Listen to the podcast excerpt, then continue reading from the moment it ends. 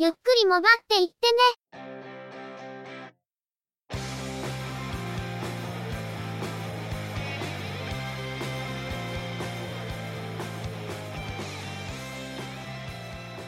モバイル、通信、IT 関連のニュースや話題などを取り上げて、中の人なりの意見や感想を述べてみたり、製品レビューまがいのことをしてみたり、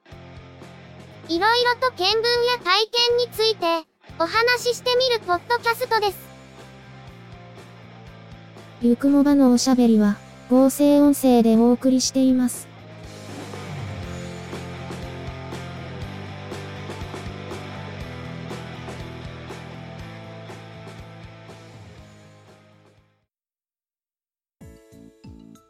ゆくもば、第193回です。お届けいたしますのは、ネタを探してくるのが、中の人。そのネタをお話しするのは、佐藤ささらと、鈴木つづみです。近頃は iPhone 8のキャリアでの販売価格が下落してきているらしいですね。キャリアのショップで、一括0円で iPhone 8を売っているところなんかもあるらしいんだけど、一括0円って、なしになったんじゃなかったっけ？ってことは考えてしまいますよね。あとは iPhone X の製造を徐々に縮小して、今年中には終了する、とかいう噂もあるようですけど、アップル関連の噂は、いつも限りなく真実に近いものから、限りなく妄想に近いものまでたくさんあるから、まだ噂レベルの話はあまり気にしない方がいいとは思うんだけど。とはいえ、iPhone SE の後継モデルが出るという噂は、ちょっと気になるところです。まあ、中の人が後に繋がらない散財をしなければ、何でもいいですけど、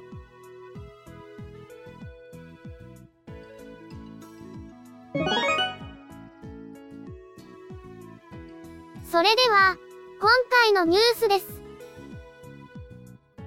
UQ コミュニケーションズと UQ モバイル沖縄は MVNO サービス UQ モバイルの2018年春モデルとしてスマートフォン2機種モバイル Wi-Fi ルーター1機種を発表しました。とはいえ KDDI の2018年春モデルとおおむね同じような製品なので詳細は削りつつ KDDI とは違う部分を主にご紹介させていただきます。まず、スマートフォンは、ファーウェイ製の、ファーウェイノバ2と、京セラ製のディグノ A の2機種です。ファーウェイノバ2は、KDDI からも発売される、ファーウェイノバ2、HWV31 とおおむね同様の機種で、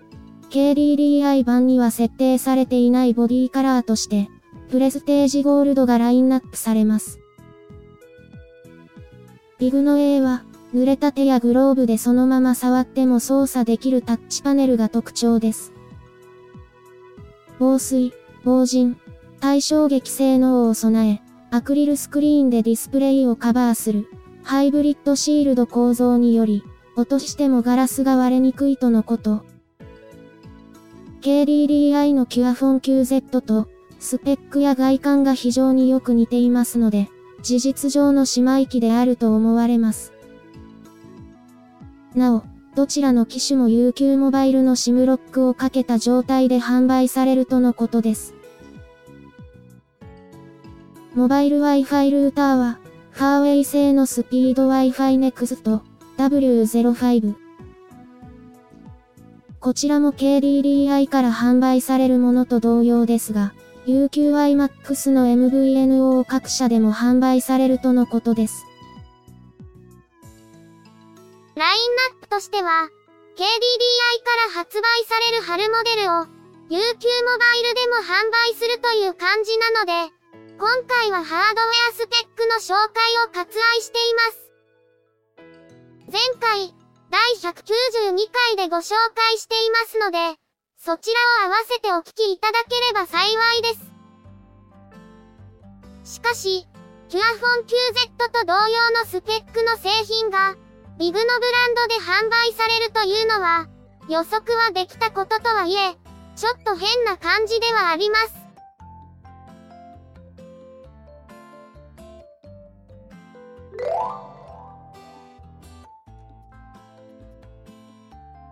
アメリカで開催されていた CES2018 では、スマートウォッチデバイスも複数発表されたようです。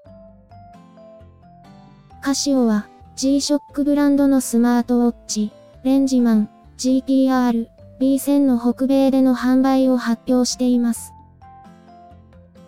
カラーバリエーションは黒とカーキ、レンジマンはサバイバルタフネスをコンセプトとしており、方位、気圧と高度、温度を計測するトリプルセンサーに加えて、G-SHOCK では初めてとなる GPS ナビゲーションを搭載します。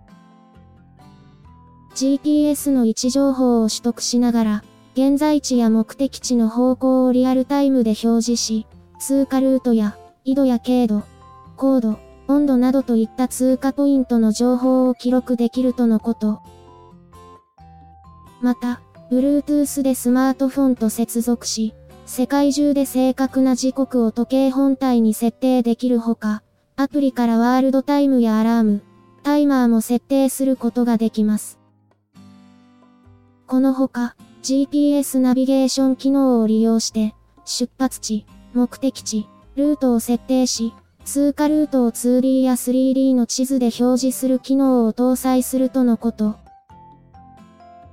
駆動電源の充電は、従来の G-SHOCK にも搭載されているタフソーラーのほか、ワイヤレス充電にも対応しており、これを実現するため、G-SHOCK としては初めてセラミックのケースバッグを採用しました。これにより、GPS の高感度受信も可能になっています。レンジマンシリーズに連なるモデルなので、防塵、ボーディのマットレジスト構造を採用。カーボンファイバーインサートバンドやサファイアガラスの風防の採用、20気圧防水、マイナス20度の耐低温性能を有します。日本での発売はまだ公表されていませんが、これまでのカシオの動向を見ると、日本でも発売されると考えられます。CES2018 からは、このニュースを取り上げてみました。なんでこれを G-SHOCK シンドロームでやらないのか。聞こえない聞こえない。レンジマンということで、マットレジスト構造など、タフネス構造にも磨きがかかっていますが、今回はスマートウォッチとしての機能に磨きがかかっていますね。トラッキング系の機能に力が入っているのは、G-SHOCK の性格を考えると仕方がないことかもしれないですが、トラッキング系やヘルスケア系の機能の他に、スマートフォンを利用する上での利便性を向上させる、サブ端末としての機能を搭載した G-SHOCK の登場を、中の人としては心待ちにしている感じです。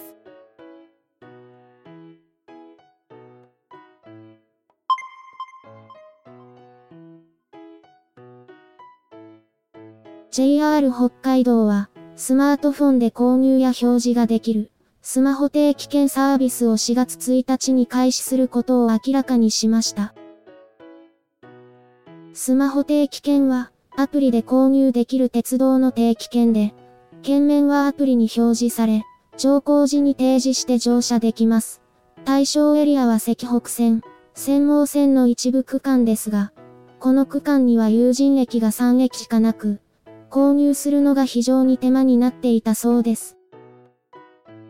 スマホ定期券では、ウェルネットのアプリ、バス盛りのシステムを採用しており、バス盛りでは路線バスの定期券や回数券、高速バスの乗車券を販売していますが、鉄道事業者による導入は今回が初めてとのこと。コンビニ支払いやクレジット決済などに対応し、駅に行かなくても購入できます。通学定期は、事前に在学中の学校で申し込みをすることで、駅窓口での証明書の提出も不要となるそうです。スマートフォンを利用するのに、件名を画面に表示して、改札で見せるという運用に、フェリカや NFC を使えばいいじゃないかと思う方もいらっしゃるかもしれません。しかし莫大な赤字を抱えている JR 北海道にとって、今回の対象路線に IC カード、北化のシステムを導入するとなると、非常にコスト面の負担が大きく、有人駅が少ないことによる、定期購入の負担軽減にあまりつながらないという判断だったのではないかと想像します。今回採用されているバス盛りのシステムは、関東や東北のバス事業者で多く採用されているようですが、それも採用された理由に絡んでいるのかもしれないですね。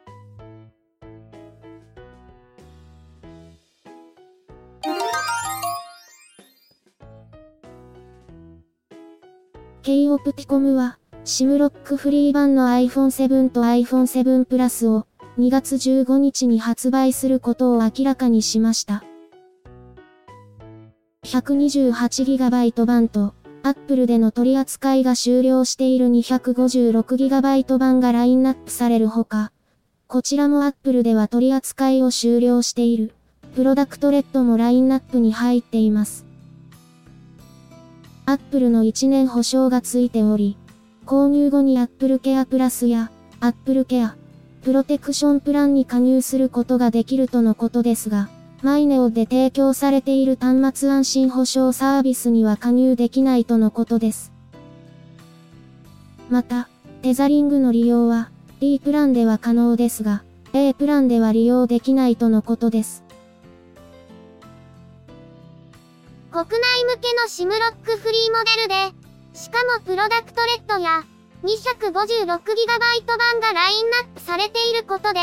一体どこから出てきた在庫なんだ、という声がたくさん上がっていますね。ケイオプティコムでは、アップルから直接調達したものではないが、信頼のおける代理店から入手したものということを明らかにしており、最初は数百台レベルだが、調達は定期的に続けていく意向とのことです。現在、中古の iPhone7 プラスをマイネオの回線で利用している中の人は、それ、早く言ってよ。と、松重豊さんのような口調で言っていました。完全に早まりましたね。今回のニュースは以上です。今回はいただいたコメントをご紹介します。本当は前回ご紹介したかったんですけど、尺の都合でご紹介できなかったので、今回まとめてになってしまいました。すいません。それでは、ツイッターのハッシュタグでいただいているコメントからご紹介させていただきます。iTunes のカスタマーレビューも、もう1年くらい新しいコメントをいただいていないので、もしこの1年で新たに聞き始めた方がいらっしゃったら、コメントをいただけると嬉しいですね。では、最初はこのコメント。昨年の12月14日に iPhone6 のバッテリーをリテールストアで交換してもらったばかり。うう、残念。自宅に組み立て前の戦車のプラモがたくさん残っていて、いつか作るぞと数年放置されてます。と、ブラフォード、カッコ103.10回さんからいただきました。ブラッフォードさん、いつもコメントありがとうございます。交換費用の値下げが発表される前に交換されたようで、ちょっとタイミングが悪かったですね。でも今から交換を依頼すると結構待たされるという話もありますから、すぐに交換できたのでよし、と考えた方がいいんでしょうか。ブラッフォードさんも積みプラモをしてらっしゃるようなので、今年は積みプラモ消化の年にするというのはどうでしょうか？ブラフォードさんからはもう一つコメントをいただいています。Android 端末から iPhone にされた方おられませんか？ここが良かった、ダメだったというご意見を聞かせてください。お願いします。中の人も、これをぜひ知りたいと思っていますので、コメントをいただけると嬉しいですね。実地で体験するために、最近一括0円で販売されている iPhone 8をゲットしようか、とかほざいている中の人ですが、あんた、iPhone だけでいくつ運用する気だよ。それはともかく、ブラフォードさんからはさらにコメントが。来週は、ささらちゃんの誕生日を迎えますね。中の人には、そういうデリカシーがないようで、全く触れませんでしたね。そもそも、中の人はささらさんの誕生日を知ってるんでしょうか？ちなみに、私の誕生日は、ひ、み、つ、です。ブラチフォードさん、数々のコメント、ありがとうございます。続いてはこちら。月曜日にゆくもば聞くのが習慣です。と、天王寺アップルクラブ、かっこ公式さんからコメントをいただきました。天王寺アップルクラブ、かっこ公式さん、というか、大道さん、コメントありがとうございます。いつもお聞きいただいていて、とてもありがたいですね。最近、中の人はタックポッドキャストへのコメントがちょっと少ないですが、ちょっと最近聞けるタイミングがバラバラで、コメントの旬を逃し気味なので、また聞くタイミングが安定したらコメントも増えると思います。お一人での収録と編集は、作業量も、モチベーションの維持も本当に大変だと思いますので、みんなで聞いて、みんなでリアクションして、大道さんの気持ちを上げていけるといいですね。今回のコメントは以上です。皆様、ありがとうございました。今後も、皆様からのコメントをお待ちしています。これまでコメントしたことがない方からのコメントも楽しみにお待ちしていますね。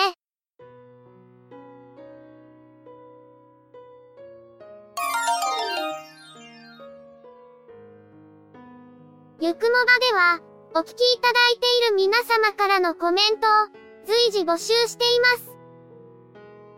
iTunes や iOS のポッドキャストアプリからのコメント投稿、Twitter のアカウントへのリプライやハッシュタグをつけたツイート、配信ブログ、告知ブログへのコメントなど、いくつかコメントをいただける手段を用意しています。Twitter のアカウントは、at yukumoba、ハッシュタグは、シャープ yukumoba です。配信ブログはショーノートに URL を掲載していますが、告知ブログ、ゆっくりもばっていってね。 After the Podcast では、配信の通知のほか、ごく稀にですが、配信に載せられない話や、何かしらゆくもばに関連した記事の投稿がされることもありますね。いずれの方法でいただいたコメントも、中の人は必ず目を通していますが、いただいたコメントについては、ゆくもばの中でご紹介させていただきたいと思っています。内容についてのご意見やご感想、あるいは個人的な体験談など、どうぞお気軽にお寄せください。